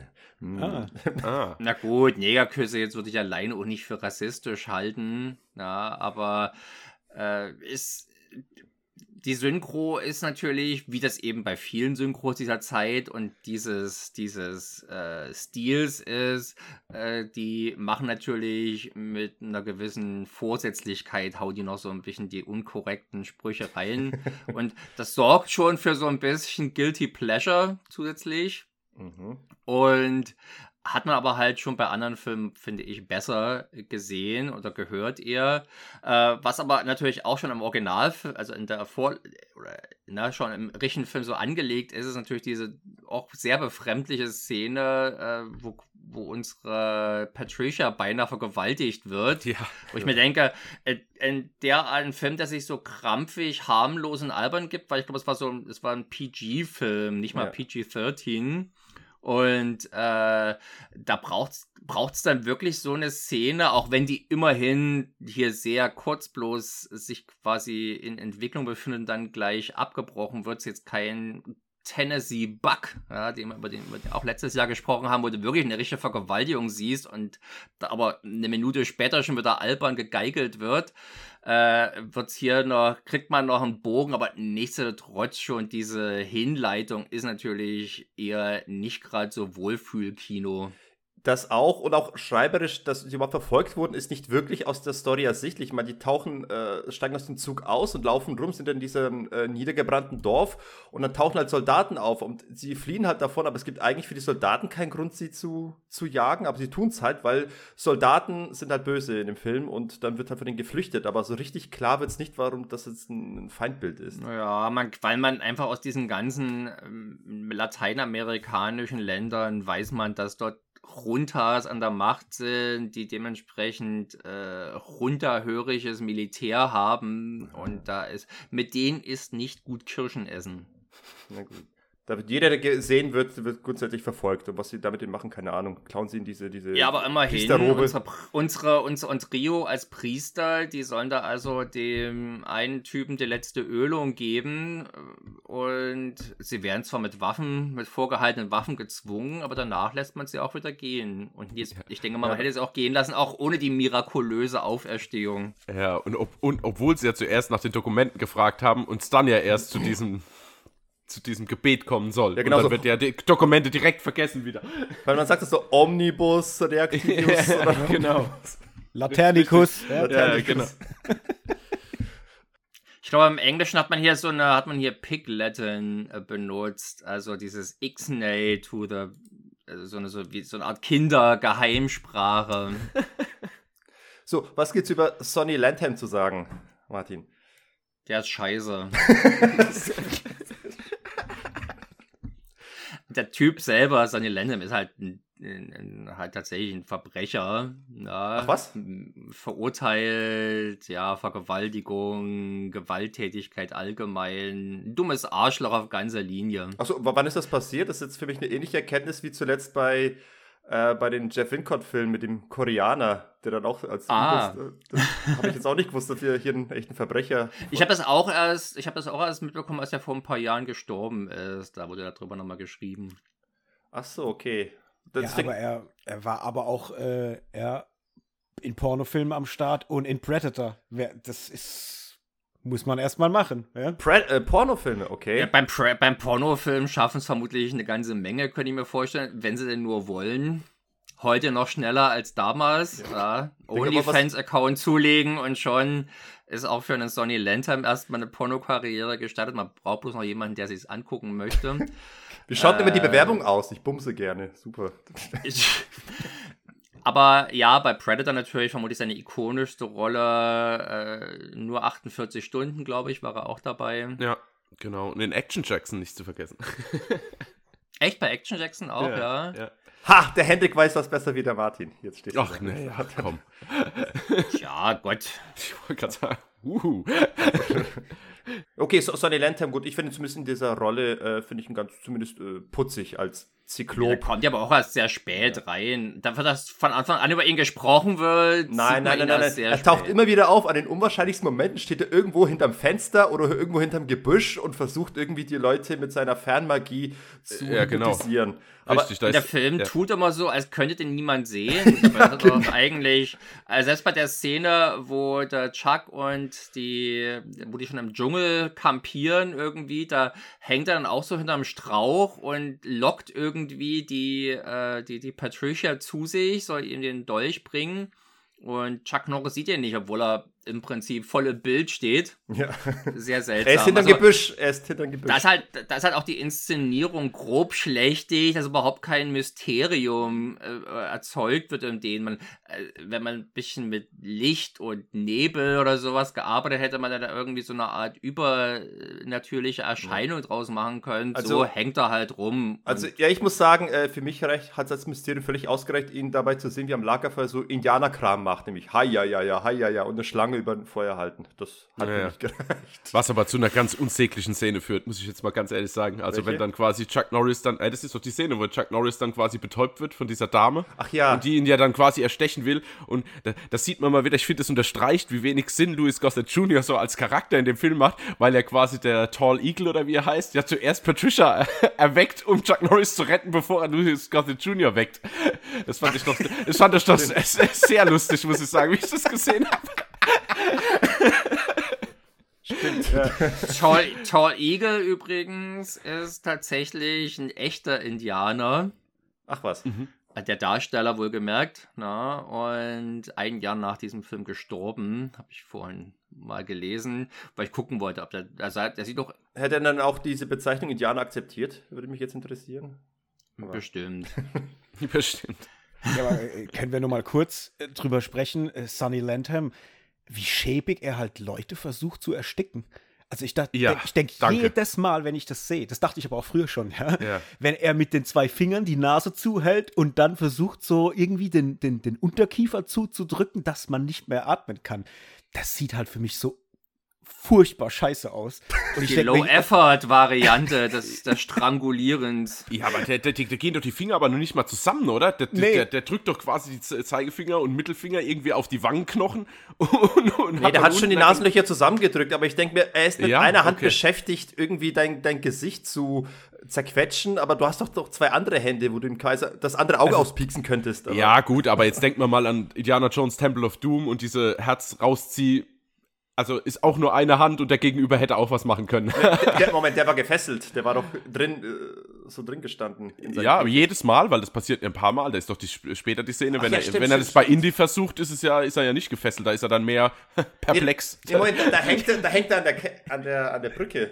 Okay. Aber da wird natürlich ein bisschen mehr filmisches Brimborium drum gemacht, dass man auch das Gefühl hat, ey, das ist jetzt eine, eine, eine, eine Figur außerhalb unserer Vorstellungskraft. Ja so mhm. ungefähr. Wenn es ein Sonny Landham ist, halt Sonny Landham, na, und könnte eben auch aus Predator gerade rübergekommen sein. Ja. Er wirkt jetzt nicht besonders viel böser, als es dort war. Oh, der Film war vor Predator, also der ist wahrscheinlich ja, von Firewalker direkt zu Predator rübergegangen. Ja. Na, immerhin ist, ja, ist das ja ein Karriere, äh, vielleicht nicht Sprung, auf, aber ja. auf, ein sanfter Aufstieg. Ja, hey, aber ich, sorry, ich muss noch mal kurz zurück, aber auch der Move, wenn dieser, wie heißt der, Box, äh, äh der in der Bar angehört. Äh, ja, Box, glaube ich. Äh, er, er kriegt ja die Kohle von Chuck Norris, dass er eben Informationen verrät und später verrät er ja wiederum Informationen an den Kojoten. Und dann sagt er doch, so, bekomme ich jetzt mein Geld? Ich und eine Belohnung, stimmt's? Ja, genau. Und dann wird er ja auch auf die gleiche Art und Weise dann äh, erstickt. Und was macht er? Er zieht ihm die Augenklappe vom Auge. Ich hätte in dem Moment alles andere getan. Ich hätte ihm in die Eier getreten oder sonst irgendwas. Aber, ja, das, er, aber das andere Auge ausgepiekst. Also, ja. was hat er sich denn davon erhofft, ihm die Augenklappe abzuziehen? Ja, vielleicht ist er besonders sonnenempfindlich auf der einen Seite. Ja, genau. Es ist ein Vampirauge. Genau, genau, richtig. Aber die, die, die Sonnen, die, die Sonnen, ach Gott, die Sonnen, die Augenklappe, die äh, wechselt ja auch mal die Seite. Echt? Also insofern. Oh, ja. sowas, das rutscht mir immer durch, sowas. Also Wäre mir auch nicht aufgefallen, ich habe es bloß gelesen. Ah, okay. Bei der Wikipedia. Jetzt, wo du sagst, ich habe es, glaube ich, auch mal gelesen, ja. Es ist keiner der Filme, wo ich äh, jetzt meinen Ehrgeiz dran verschwenden würde, ja. Filmfehler aufzudecken. Ja. Also insofern hast du schon recht mit der Lieblosigkeit. Man achtet nicht so auf Details, aber ich glaube, der Mike und ich reden dann von, von, der, von der Liebe in dem Film oder von, von, von der Liebhaftigkeit. Was haben wir für Wort verwendet? Liebenswürdigkeit. Liebenswür die Liebenswürdigkeit, genau. Äh, was eben die Chemie der Charaktere angeht und, und dann doch ein einigermaßen nicht unhübsches äh, Panorama, mit dem man so die, die, das Setting zeigt. Und wie gesagt, ich finde auch äh, den Tempel fand ich schön. Ich fand auch die Szene schön, wo der Käfer in dem, in dem Weißer, in dem Teich langsam untergeht und Chuck Norris sich voller Ekel so in den, durch den Teich durchschwimmen muss. Das fand ich auch so, sind so herrliche Szenen, die, die mir Spaß machen, wo ich dann sage, das ist das, wo ich sage, die Lieblosigkeit findet an anderen Stellen statt, aber hier finde ich den Film eigentlich sehr liebevoll. Aber ich bin überzeugt, dass äh, anders als es bei den beiden Quatermain-Filmen bei Canon hier schon niemand mehr daran glaubte, dass das noch, dass das noch ein großer Film sein könnte, der mit den großen anderen Filmen konkurrieren könnte, sondern dass es halt schon doch eher eine bessere Videoproduktion ist.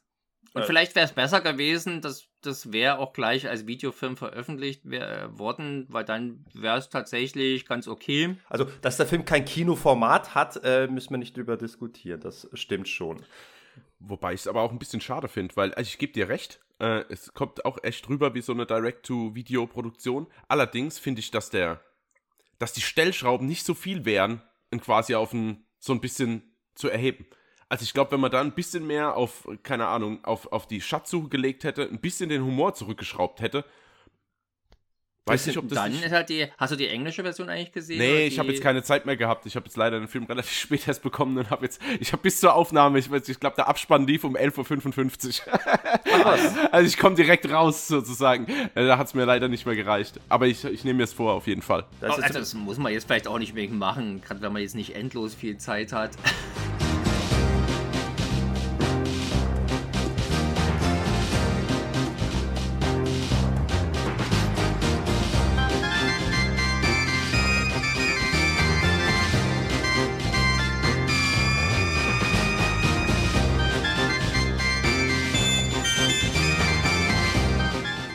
Martin, du als Freund von äh, toller klassischer Abenteuermusik, wie fandest du den Soundtrack in dem Film? Mm, halt auch preiswert. Und äh, es kündet auch eben von diesem fehlenden Willen, hier noch was Großes zu machen. Bei Quaterman hatte man halt Jerry Goldsmith, der einen sehr klassischen Abenteuerfilm mit erkennbaren Hauptthema und sowas gemacht hat. Hier ist es ein professioneller Synthi-Score, der aber zu allem Möglichen auch passen würde und jetzt keine speziellen Abenteuer-Vibes. Na, da, da, möchte ich widersprechen. Ich finde, äh, hier wird wirklich tatsächlich, kommt Abenteuer-Flair auf. Ich fand, wie gesagt, ich, äh, die Szene, wo sie dabei sind, den Schatz zu entdecken, die fand ich sehr dem, dem Moment angemessen. Das war, äh, möchte ich fast sagen, perfekt eingefangen. Und die eigentliche Film, äh, da möchte ich sagen, ich finde sie cool, aber sie leitet leider nicht den, den eigentlichen Film. Also sie taucht ganz am Ende halt auf und ist dann ganz es witzig. Es gibt ein Theme.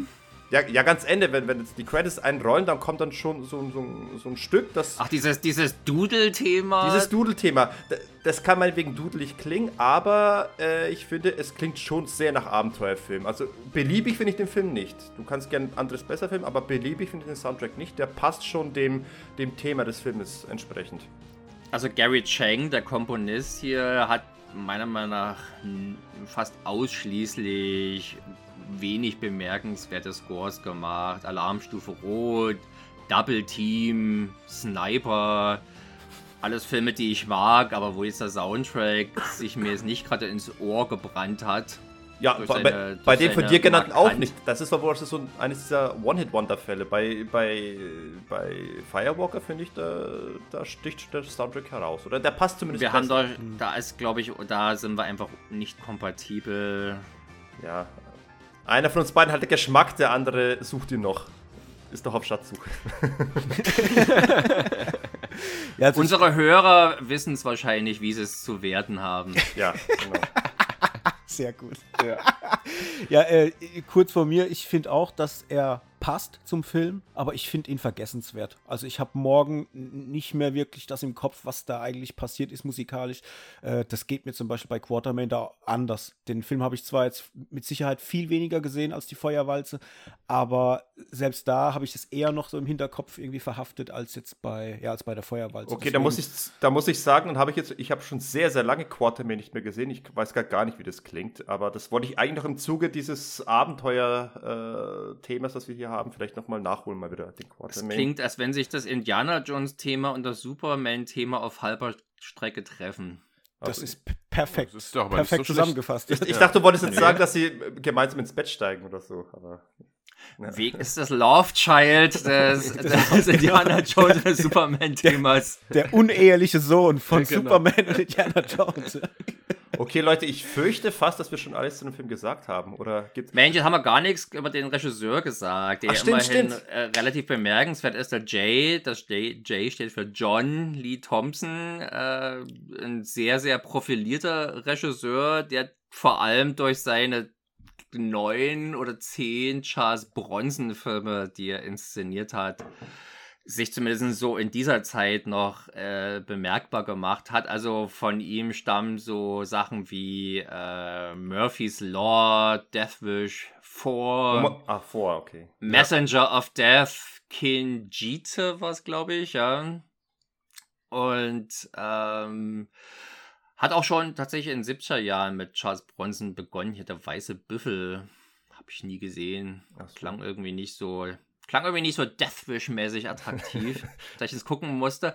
Ich hatte das Gefühl, dass der hier immer im Wickel ein Jahr nach äh, Quartermain gedreht, dass das schon jetzt ein ziemlicher Abstieg irgendwie ist Hm. weil es halt eben, ich meine, der Typ war jetzt, glaube ich, nie einer der ganz großen Regisseure. Er hat zum Beispiel Teil 4 und 5 von Planet der Affen gedreht. Ich Hm. glaube, Conquest ist das und Battle for the Planet of the Apes, die jetzt auch bloß wenige für die besten der Reihe halten.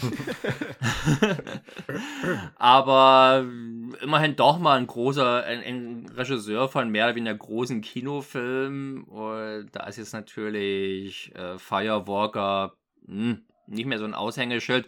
Ich bin jetzt andere Leute treffen es noch härter, was jetzt Mark Lester dann, Mark L. Lester in den 90ern und Nullerjahren gedreht hat, ist nochmal ein paar Runden unter dem hier. Mark Lester, den kennt man vor allem für entweder die Klasse von 1984, Showdown Little Tokyo oder der große Film Phantomkommando mit Arnold Ich wollte es gerade sagen. Ja, ich wollte Genau. gerade sagen, dass der nicht als erstes genannt wird, schwierig. Oder für Freunde speziell ist eben dann aus den Nullerjahren Pterodactyl. Ja. Wer kennt ihn nicht? Oh, Oh, Das ja. ist nicht mal sein schlechtester. Und er ist aber, und er ist aber schlecht. Also, ja, im Vergleich ist das hier natürlich noch, äh, noch ganz gut. Aber die, ich glaube, er hat dann den Kinjite, der ist später entstanden von dem Thompson und der ist wieder ein bisschen besser. Und gerade Murphy's Law und Deathwish 4 mag ich ausgesprochen gerne.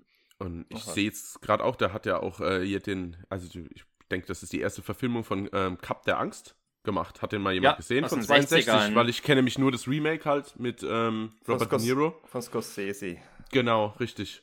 Ähm, Nee, ich habe das Original auch nicht gesehen. nee, habe ich jetzt auch noch nicht auf dem Schirm. Würde mich mal interessieren, wie der da funktioniert. Jetzt, Weil das war 62 ist natürlich schon heftig. ja, Ja. ja interessant. Mhm. Äh, der J.D. Thomas hat es gemacht. Ja, Ah, okay. Thompson. Thompson. Thompson. Thompson. Sa- Sagt ihr, sagt ihr nix, Sergej? Äh, nee, leider nicht, nee.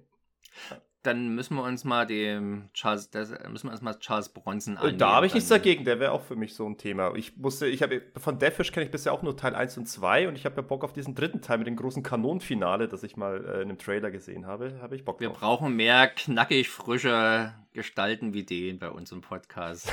sehr, sehr gut. Okay, äh, bei, bei- Action war, hast du noch ein paar Worte zur Action zu sagen? Gab es irgendeine Szene, die du gut fandest, Martin? Gab es irgendwas, wo du sagtest, das fand ich cool? Ich finde tatsächlich die Kneipenschlägerei, die ja ziemlich genau in der Mitte des Films stattfindet, äh, vielleicht waren einfach meine Erwartungen schon so niedrig und äh, ich hatte irgendwie bloß eine Erinnerung, dass es einen Kick gibt und war jetzt schon positiv überrascht, dass es doch mehr Zwei als Kicks. nur ein. Na, es sind vielleicht sogar schon ein knappes Dutzend. Ja. Und es ist natürlich jetzt, wir, wir sprechen ja sehr häufig hier im Podcast über Hongkong-Kino. Äh, da ist es jetzt natürlich nichts unbedingt, was da in die Richtung oder was da rankommt. Und äh, es, man merkt natürlich so diese Chuck Norris-mäßigen Besonderheiten, sprich, er kriegt sein Bein nicht richtig gerade gestreckt bei seinen Kicks. Und dann gibt es auch ein paar Mal so seltsame Einstellungen, wo der Kick genau auf der Schattenseite seines Körpers stattfindet. Die Kamera steht hinter ihm und der, und der Kick findet genau auf der anderen Seite statt, wo ich mir denke, kickt der jetzt überhaupt? Oder ist was der Soundeffekt zu hören, man, man, weil er sich nicht stretchen möchte oder so? Eine sehr seltsame Art und Weise. Kann auch reine Schlamperei sein, dass man da die, keinen Bock hat, die Kamera umzustellen oder dass der Kick woanders hinging als ursprünglich gedacht und so. Aber es ist eine turbulente Szene und in diesem ansonsten ja weitestgehend actionfreien Film fast schon ein Highlight. Das ist, das ist doch aber auch die Szene, wo quasi jeder Gegner aus einem Fenster gekickt wird, oder? Also da dachte ich schon, nämlich ja. auch, da dachte ich nämlich auch, okay, haben die jetzt mehr, mehr, noch mehr Fenster eingebaut oder baut das immer jemand wieder auf? Ich fand das so verrückt. Ein Roundhouse-Kick, jemand fliegt durch die Scheibe. Ein Roundhouse-Kick, jemand fliegt durch die Scheibe. Oh, Ach, stimmt, also, muss, ja, stimmt. Ja, ja, das da war ja. ich auch kurz, musste ich auch kurz schmunzeln, aber jetzt nicht, weil ich hatte eher so überlegt, ach, deswegen ist diese, ist diese Kneipe hier so spartanisch eingerichtet, damit jetzt der Sachschaden nicht so groß ist, wenn man sie demoliert. ja, vor allem, es ist denen ja danach, also direkt im Anschluss ja auch komplett scheißegal, was da gerade passiert ist. Da geht ja die Musik wieder los, die setzen sich hin und trinken wieder an ihrem Glas, während alles noch zertrümmert rumliegt. Ne? Ja. Was halt wieder auf Terence Hill und Bud Spencer hinweist. da, da, haben wir wieder die Klammer. So machen es große Helden. Passt genau. aber auch zur Abgeklärtheit des typischen Chuck Norris. Ja, ja. eben. Ja. Der wird nur noch sein Whisky zu Ende trinken. Richtig. Ist übrigens der letzte Film, glaube ich, wo sein Bruder Aaron Norris als Stunt-Koordinator jetzt äh, tätig war. Mhm. Dann hat er selber die Regie ergriffen der gute Aaron. Ja, stimmt. Delta Force 2 ist auch aus demselben Jahr, 86. Mm, Oder nee? Nein, der ist, glaube ich, von 1990. Ah, Delta, stimmt, stimmt. Delta Force 2 ist 90, ja. Genau, stimmt. Dann kann man sagen, Missing in Action 3, das war, glaube ich, sein Debüt als Regisseur. Hm. Mag ich übrigens sehr gerne. Tatsächlich, also wenn man einfach mal, wenn man einfach mal Braddock. In den Raum stellt, genau, Braddock, Missing in Action 3, was, was so an Chuck Norris-Filmen cool ist, klassisch gut ist da jetzt natürlich nur das Allerwenigste. Ja, es, ist, es ist, wie ich am Anfang sagte, wirklich nur Chuck Norris selbst, der hat irgendwie cool ausschaut, wenn man entsprechend drauf steht, auf viel ja, Haar im Gesicht. ja. Ich weiß nicht, ob cool das richtige Wort ist. Nee. Also ich sag mal, er, es hat schon eine, einen Grund, dass er so eine lange Filmvita hat. Also die Kamera, er sieht schon cool aus auf, in der Kamera, vor der Kamera. Den kann man als Badass gut verkaufen. Ja, ist, ist das so, ja? also, ich, mag, ich mag ihn irgendwie auch, weil er so eine Präsenz hat und vor allem hat er im Original äh, eine sehr, sehr sanfte Stimme, die in, in schönem Widerspruch steht. Äh, Missing in Action 3 zum Beispiel äh, sagt er dann zum Beispiel, als er dann bei den Vietnamesen I don't step on toes, I step on necks. Und äh, das kommt auch von diesem Typen, der so im Englischen sagt man das soft-spoken ist, ja, immer so ein bisschen sanft klingt, was ja gar nicht mal so selten bei diesen äh, so right-wing Action Heroes ist. Bei Ronald Reagan war das so, bei John Wayne war das so und bei Chuck Norris ist es auch so. Und äh, ja, deswegen sehe ich den eigentlich auch ganz gerne. Ich höre den auch ganz gerne. Ich finde, ich würde mir von Chuck Norris auch ein Hörbuch vorgelesen äh, anhören. Aber nur was richtig, ich würde von ihm gerne die unerträgliche Leichtigkeit des Seins vorgelesen genau. bekommen. Genau. Ich möchte einfach, dass mir mal die Bibel vorliest, der Chuck Norris. Das wird er wahrscheinlich machen. Bestimmt seine Lieblingsplätterstellen aus dem Alten Testament. oh, herrlich. Habt ihr denn, um das mal einzuordnen äh, bei euch, äh, habt ihr irgendwie so Lieblingsfilme von Chuck Norris? Mike, bei dir wird es jetzt vermutlich die Feuerwalze sein. Oder Sidekicks.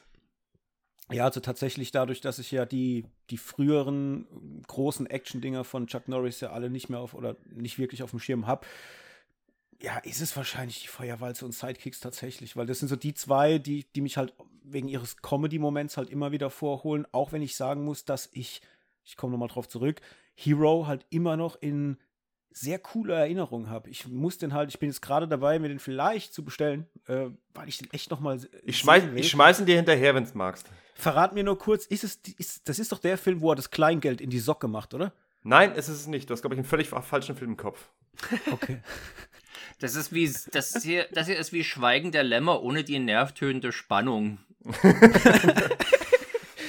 ja, das ist mit diesem Frauenkiller, ne? Der Typ, der die, die Leichen dann da versteckt irgendwo.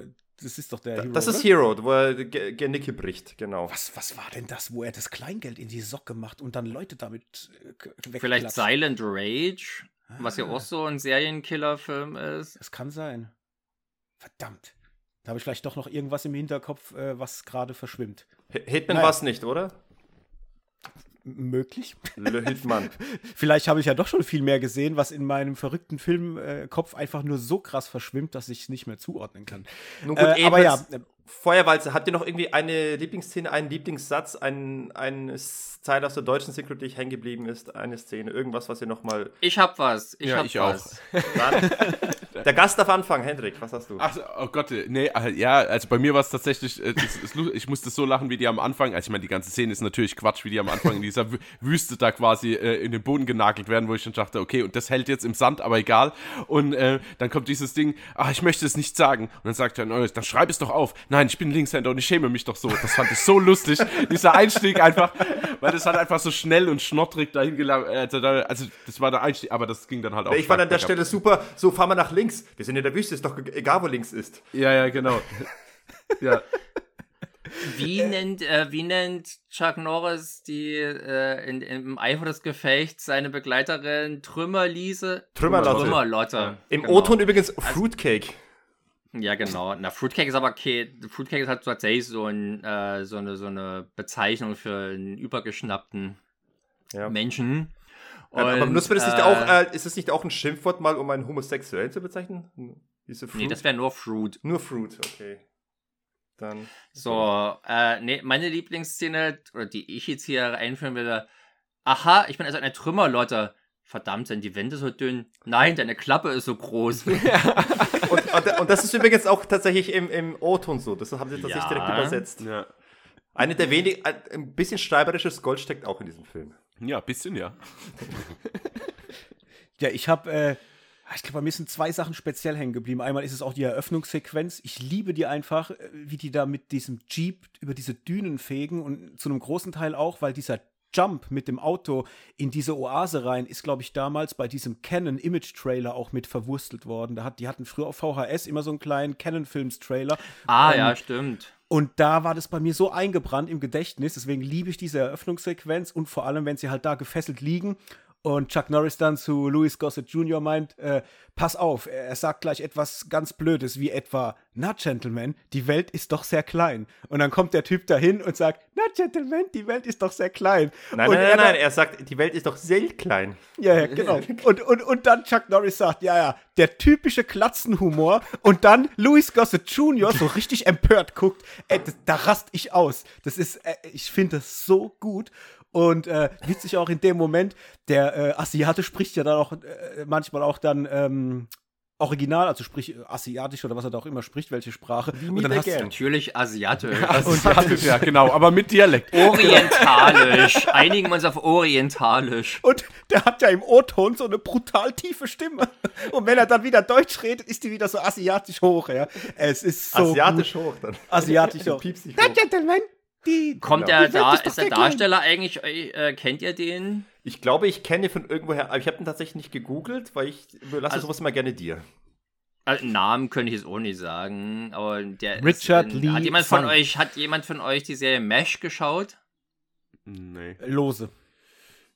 Da ist der auf jeden Fall mal äh, dabei, der verkauft häufig dann dort in dem Ort den Leuten irgendwelchen, äh, in diesem mobilen äh, Krankenhaus halt irgendwelchen Trödel und so. Und deswegen ja. war das halt für mich so ein sehr stark mit Mesh verknüpfter Typ und jetzt sind hier also als, als irgendwie General zu sehen in dieser befremdlichen Szene, auch diese Wüste. Ich habe tatsächlich immer gedacht, der Film spielt irgendwie in Afrika, weil das, diese Wüste, da hat man natürlich eher Afrika, obwohl das natürlich dieser chinesische General auch da nicht so richtig hinpassen. Die können auch in Gobi wird, sein. Äh, Ja, aber eigentlich sind die ja sehr schnell darauf, ruhen die sich ja von dieses Abenteuers Mühe in der Kneipe aus, wo sie dann schon angeheuert werden. Das scheint schon wiederum in Lateinamerika oder zumindest in, in Amerika zu sein. Also es ist seltsam. Gibt es nicht irgendeine Wüste in Südamerika? Müssen wir mal gucken. Ja, bestimmt. bestimmt. Wie weit da jetzt chinesische Räubergeneräle zugegen sind. Die, Global die, Globalisierung hat schon sehr früh angefangen, wie du siehst. Mhm. Immerhin hat er Peru hatte einen japanischen Diktator, Alberto Fujimori. Okay. Also, wenn man wollte, könnte man da jetzt einen Zusammenhang ziehen. Ich will nicht. Haben wir was gelernt. Ja, dann pass auf, zwei Sachen noch. Und zwar krass, dass er die Glasflasche zerquetscht mit einer Hand. Also Raimund Harmsdorf wäre neidisch. Und äh, die zweite Szene, die wollte ich auch noch.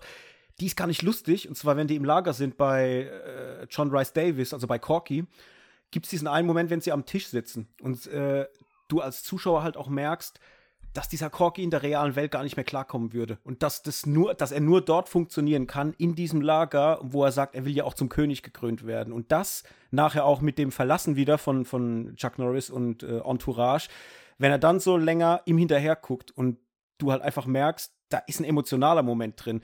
Den fand ich sehr cool. Der ist zwar sehr untypisch für den ganzen Film, aber den fand ich irgendwie schön geschrieben, weil du halt einfach merkst, äh, dass dieser Typ äh, komplett weg von, von, von jeglicher Realität ist und in diesem Setting nur noch funktionieren kann und abseits davon wahrscheinlich tot wäre.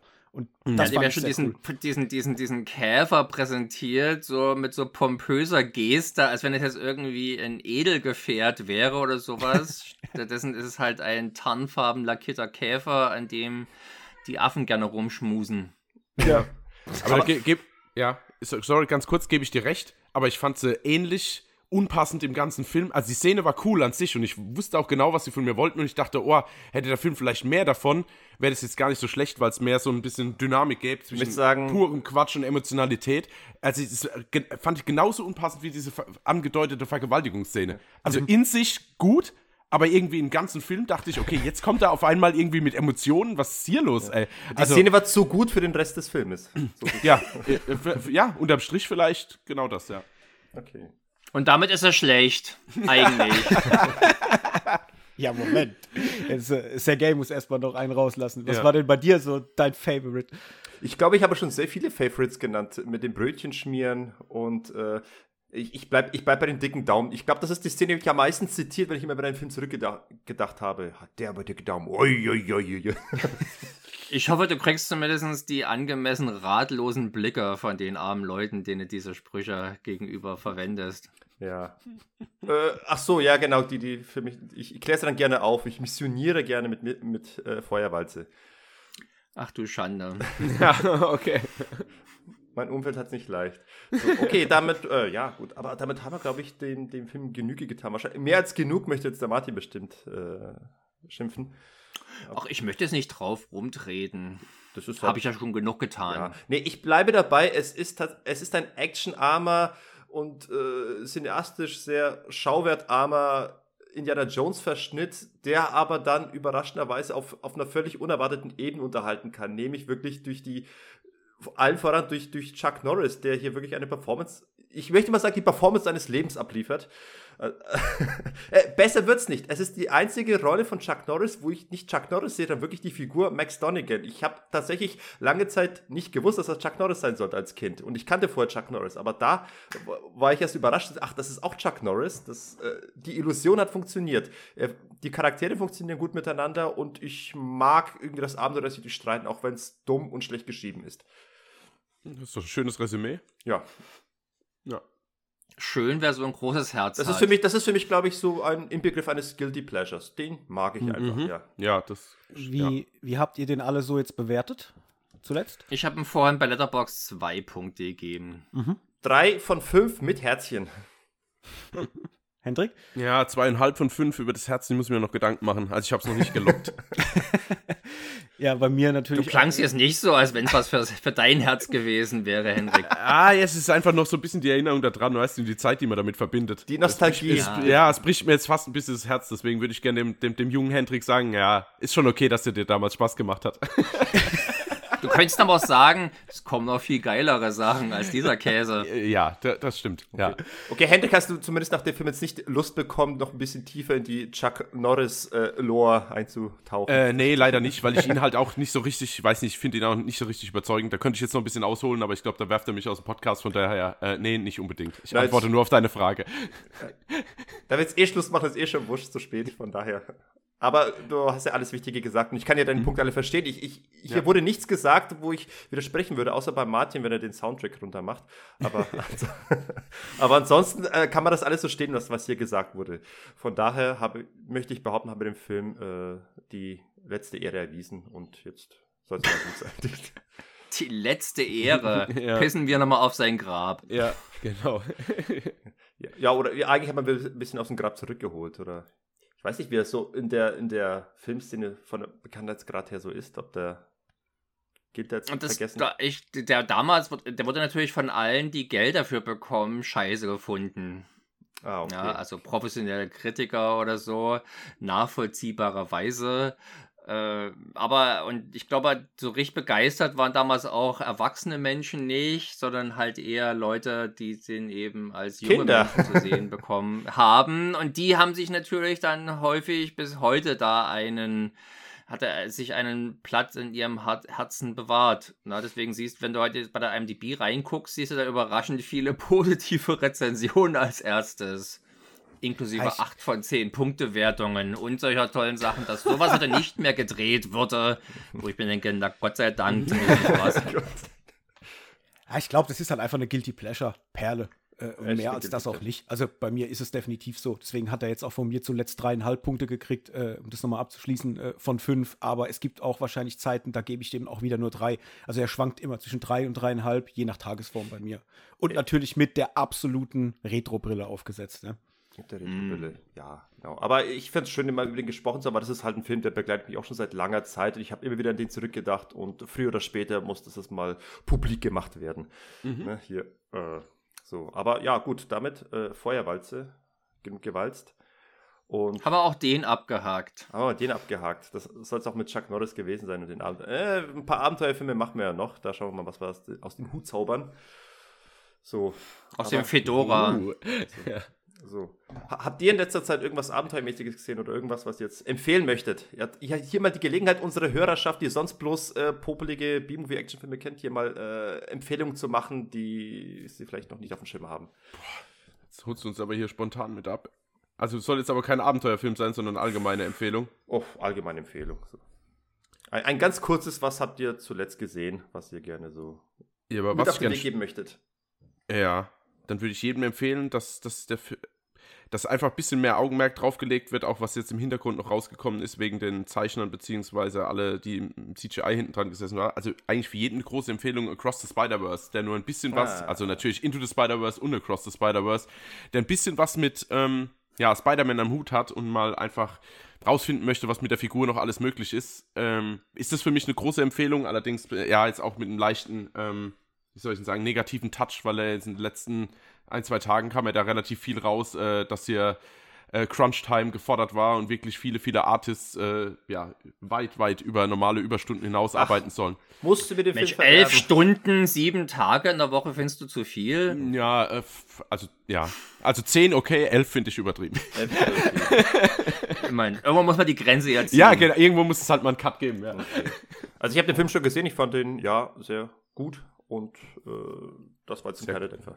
Sehr gut, ja. Hat mir Ja, fast. Das hast du natürlich einen vorne weggenommen, den hätte ich jetzt auch tatsächlich genannt, weil der mich auch zuletzt jetzt echt stark beeindruckt hat. Ähm, ja, spontan fällt mir ein, aber es ist eher eine Dokumentation jetzt als ein Film. Ich habe geguckt Still, die Michael J. Fox Dokumentation, von auch Michael J. Fox produziert. Auf Apple TV Plus ist die gestartet vor ein paar Wochen, glaube ich. Die fand ich zum Beispiel grandios, gerade wenn man sich für Michael J. Fox interessiert, für seinen Werdegang, natürlich auch für seinen gesundheitlichen Werdegang. Zuletzt ähm, gibt es einen spannenden Einblick in die Persona äh, Michael J. Fox und was eigentlich der für ein krasses Leben geführt hat, immer noch führt und wie so dieser Struggle aussieht von einem Mensch mit Parkinson. Fand ich ganz, ganz stark. Äh, sehr Das cool. ist eine ganz aktuelle Netflix-Doku. Äh, nee, die Apple. läuft auf Ä- Apple. Ach so, auf Apple, auf Apple, weil ich wollte Genau. gerade sagen, weil ich hätte, ich wundere mich fast, dass ich das nicht mitbekommen habe. Ich denke mal, das ist doch beliebt genug, dass das äh, prominent genug gemacht wird, aber in Mhm. letzter Zeit, wo haben nur alle über die Schwarzenegger-Doku gesprochen, wahrscheinlich ist das dann untergegangen. Ja, ja, Apple, das kann.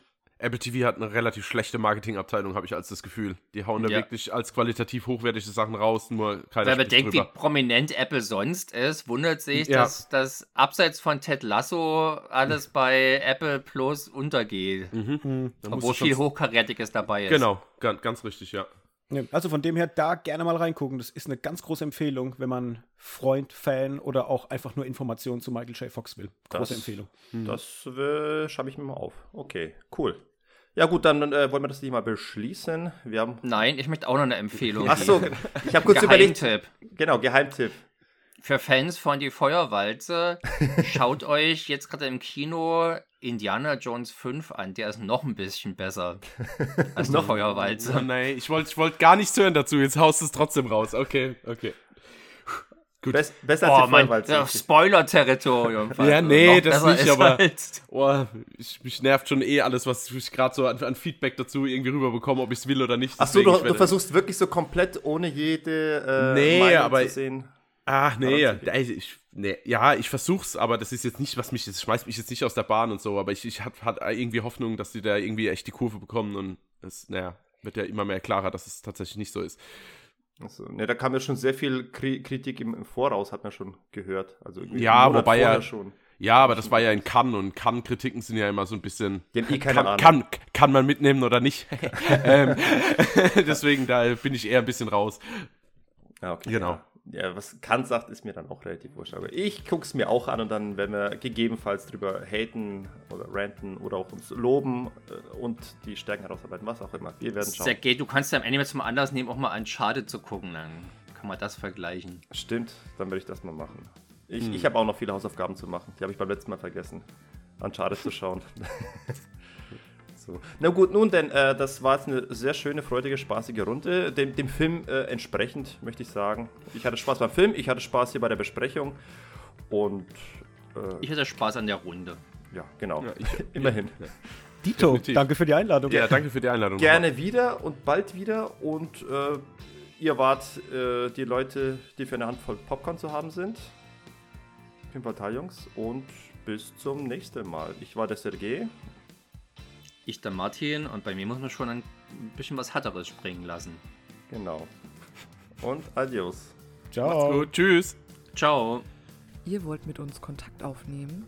Ihr könnt das Nachtprogramm auch auf Social Media verfolgen. Sucht einfach nach Nachtprogramm PC auf Twitter und Instagram oder schreibt uns direkt eine E-Mail an nachtprogrammpodcast.gmail.com.